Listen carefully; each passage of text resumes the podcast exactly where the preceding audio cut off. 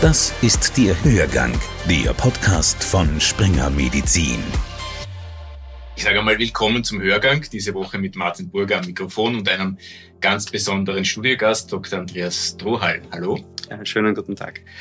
Dr. Strohal ist Arzt, Geschäftsführer und Gründer des Wiener Softwareunternehmens MedBee, einer innovativen App, die eigentlich jeder Arzt kennen sollte. Wieso und weshalb, das erfahren wir in dieser Sendung. Bevor wir uns aber in die Innenwelt von MedBee begeben, wollen wir Sie ein bisschen kennenlernen. Herr Dr. Stroll, erzählen Sie uns ein wenig über Ihren Werdegang als Arzt. Warum? Weil dieser Werdegang eben eng verbunden ist mit der Gründung von MedBee, soweit, zumindest soweit ich das verstehe und soweit ich das weiß. Ja, also ich habe in Wien studiert und hatte dann die Möglichkeit, mit einem Erasmus-Stipendium nach England zu kommen. Habe dann dort auch weiter meine ersten Ausbildungsjahre oder Ausbildungszeit verbracht und auch die Liebe zu der Medizin entdeckt, und zwar die Liebe zu dem Umsetzen des Wissens am Patienten. Das heißt, das Wissen explodiert in der Medizin und die Frage ist, wie schaffen wir es im Alltag, das anzuwenden, so dass es beim Patienten auch wirklich ankommt. Bin dann nach Österreich zurück und ins damals noch Krankenhaus Leins, später Hitzing gekommen und habe dann dort die Ausbildung zum Facharzt für Innere Medizin mit Kardiologie und Intensivmedizin gemacht. Mhm. Wir haben eben über den Hörgang nicht nur Ärzte als Hörer, sind eben auch, auch interessierte nichtärztliche Hörer und speziell für diese Gruppe die Frage, was sind im Alltag, vor allem als junger Arzt in der Klinik, wenn man vielleicht Nachtdienste hat oder Wochenenddienste, was sind da die besonderen Herausforderungen? Also die Herausforderung ist, dass wir als Ärzte gefragt sind, bei einer konkreten Fragestellung unmittelbar eine Entscheidung zu treffen und die sollte dann auch noch die richtige sein. wenn man sich jetzt überlegt, wie viel publiziert wird, wie das Wissen sich entwickelt, ist es gar nicht so leicht, hier Schritt zu halten.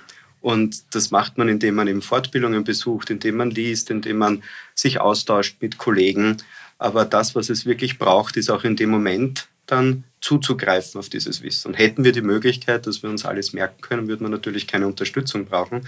Aber das ist eben nicht der Fall. Wie war das in Ihrer Anfangszeit? Wie haben sich zumal junge Ärzte beholfen? Also wir haben ganz unterschiedliche Lösungen gehabt. Jeder von uns, und jeder kennt das noch, diese klassischen schwarzen Notizbüchern, wo man sich diese Tipps und Tricks für den Alltag, das unmittelbar anwendbare Wissen aufschreibt, das man von Oberärztinnen, von Kolleginnen gelernt hat, aus Fortbildungen mitgenommen hat. Und natürlich so ein analoges System hat seine Grenzen. Das ist etwas, was nur für mich da ist, das ich schwer austauschen kann, wo es auch eine gewisse Zeit zur Pflege braucht. Und was wir gemerkt haben, ist, dass jeder so sein eigenes System zusammengestückelt hat, aber es hat einen Bedarf gegeben nach so einem einheitlichen System, das schneller funktioniert und das mir bereits Arbeit abnimmt und nicht nur Arbeit schafft. Mhm. Und wann ist Ihnen zum ersten Mal so richtig klar geworden, das könnte der Weg sein? Also nach unzähligen Versuchen mit anderen Tools. Also auch ich habe mein Notizbücher gehabt. Ich habe es dann versucht mit einem USB-Stick, mit generischen hm, Versionen eben wie Evernote oder Dropbox und habe dann in meine Limitationen erlebt in der Verfügbarkeit im Spital, Stichwort Firewall, Datenschutz. Und dann ist es eigentlich eine, eine Eingebung gewesen. Das heißt, die Idee ist einmal da gewesen und plötzlich hat sich das im Kopf entwickelt, wie wir unseren Alltag digital unterstützen können. Und aus dieser, aus dieser Idee heraus haben wir dann eben einen ganz konkreten Fokus gewählt, auf den wir uns spezialisieren, spezialisiert haben und auch weiter optimieren wollen. Und das ist MedBee. Was ist MedBee? Ist das eine digitale Plattform für bestimmte Behandlungspfade? Es geht es um Richtlinien? Ist das eine, eine Pocket Card oder alles zusammen? Mhm. Wie kann man das beschreiben? Ja, also MedBee hat sich fokussiert auf eine Nische in den vielen verschiedenen Möglichkeiten, die es gibt. Und zwar haben wir uns konzentriert oder konzentrieren wir uns auf prägnante, alltagsrelevante Inhalte, die Smartphone optimiert sind. Und die Inhalte stammen ausschließlich aus validierten Wissensquellen. Um ein Beispiel zu geben, Richtlinien haben oft 60, 80 Seiten sich das alles zu merken, diese vielen Details, das ist schwierig und man braucht aber auch den Großteil davon nicht jeden Tag im Alltag, sondern es geht um diesen roten Faden, um dieses Gerüst, dass ich sage, das sollte oder wird jeder von uns brauchen, sollte jeder wissen. Darauf haben wir uns spezialisiert, das noch einmal zu kondensieren, auch Smartphone und grafisch optimiert darzustellen und so Ärzten ein Gerüst im Alltag zu bieten. Nochmal zurückkommend auf die quasi die Anfangsphase, die, die Anfänge von MedBee. Sie haben es wahrscheinlich auch selber ständig getestet, die, die, die App. Wie, wie waren da die ersten Erfahrungen? Vielleicht auch mit einem Beispiel aus dem Alter. Ja, also die Anfangserfahrungen, ich habe mir vorher gesagt, wie mein Werdegang war und habe mich immer als Vollblutmediziner gesehen, auch heute noch, und hatte damit von einer der Gründung eines Startups, der Entwicklung einer App natürlich gar keine Ahnung. Ich hatte eine Idee und habe mir gedacht, ich kann davon ewig träumen oder den ersten Schritt machen, um es umzusetzen. Und da bin ich sehr dankbar für sehr, sehr viele Unterstützer und Wegbegleiter. Unter anderem auch das universitäre Gründerservice, nämlich INITS, wo ich dann mit meinem Team in das Startup Camp gekommen bin, um einmal überhaupt die Bedürfnisse oder die, die Notwendigkeiten, die für die erfolgreiche Gründung Voraussetzung sind, kennenzulernen.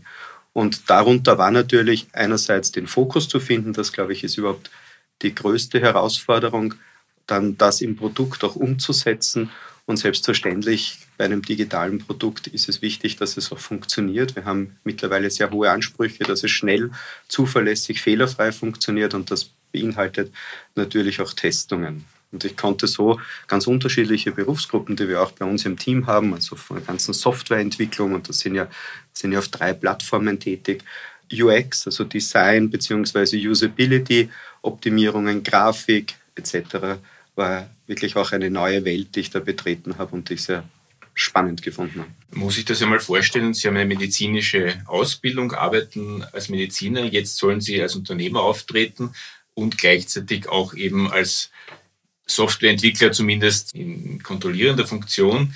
Aber wie kann man sich das vorstellen? Wie meistert man diese Herausforderung? Weil es sind sicher viele Ärzte, die sich mit ähnlichen Gedanken tragen. Könnte ich mir vorstellen.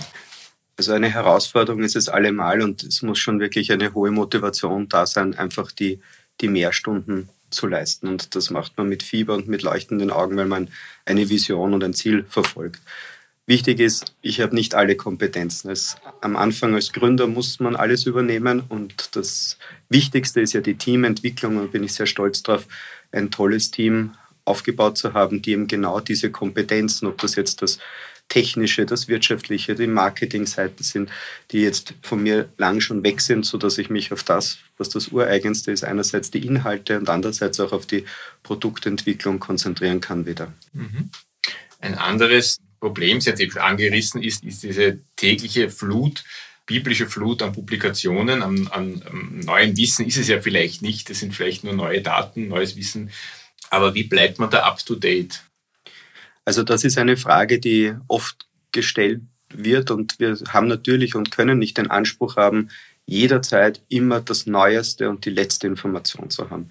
Und in der Medizin ist aus der Flut der Publikationen wird dann in regelmäßigen Abständen werden Leitlinien entwickelt, die immer ein bisschen nachhinken, aber trotzdem eine Basis darstellen, die eine ausgezeichnete Patientenversorgung ermöglicht. Und unser Anspruch ist eigentlich, dieses Wissen der Richtlinien oder das etablierte Wissen in die Köpfe der Ärzte und damit Ärztinnen und damit auch zum Patienten zu bringen. Das ist das, wo wir ansetzen und damit ist der erste Schritt in der Entwicklung der, dass wir das verfügbare Leitlinienwissen konzentriert darstellen und verfügbar machen. Und auf der anderen Seite auch, und das ist das, was uns jetzt gerade beschäftigt und auch weiter antreibt, zu fragen, was braucht es, wo, wo fehlt es denn? Und diese Information aktiv dann auch zu beschaffen vielleicht noch ein, ein Servicegedanke, wenn ich das jetzt zum ersten Mal als Arzt davon höre, welche Schritte, um, um mir das mal anzuschauen, MedBee, was, was, was benötige ich da?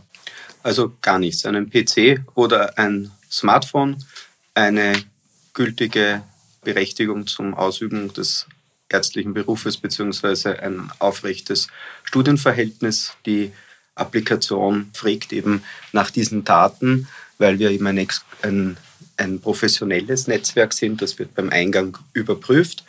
Und in dem Moment, wenn man diese Registrierung hinter sich hat, ist man auch schon drinnen. Es ist kostenfrei.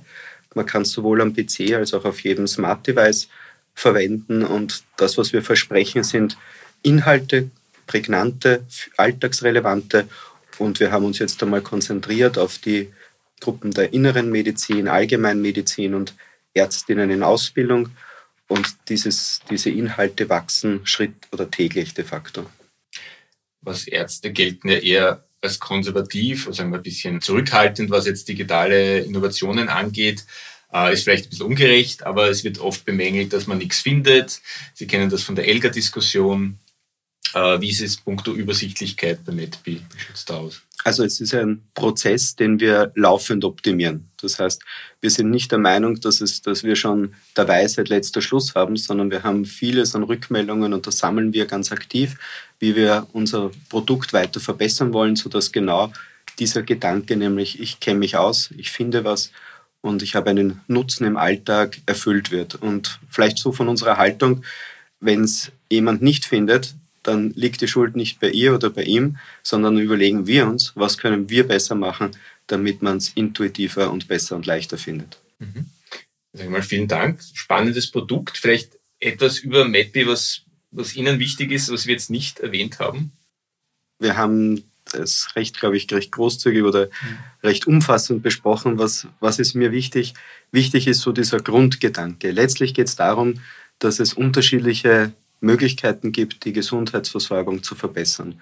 Und wir besetzen eine ganz kleine Nische, die hilft, Wissen, das vorhanden ist, in unsere Köpfe, also die Köpfe der Ärztinnen und Ärzte zu bringen, damit sie letztlich beim Patienten, bei der Patientin ankommen, weil darum geht es. Das ist meine Motivation, die mich vorantreibt. Diesen großen Schritt ins Unternehmertum haben Sie niemals bereut? Nein. Also bis heute? Kann ich gar nicht mehr dazu sagen. Nein ja, vielleicht noch ein Hinweis in eigener Sache, weil es wichtig ist, der Springer Medizinverlag in Deutschland ist seit kurzem Partner von MedBee, das sollte man offenlegen. Dann bedanke ich mich für Ihren Besuch im Studio bei uns. Herzlichen Im kleinen Dank. Studio. Herzlichen Dank. Das war's für diese Woche mit dem Hörgang. Bleiben Sie uns gewogen und vor allem gesund. Hörgang, der Podcast von Springer Medizin. Springer Medizin.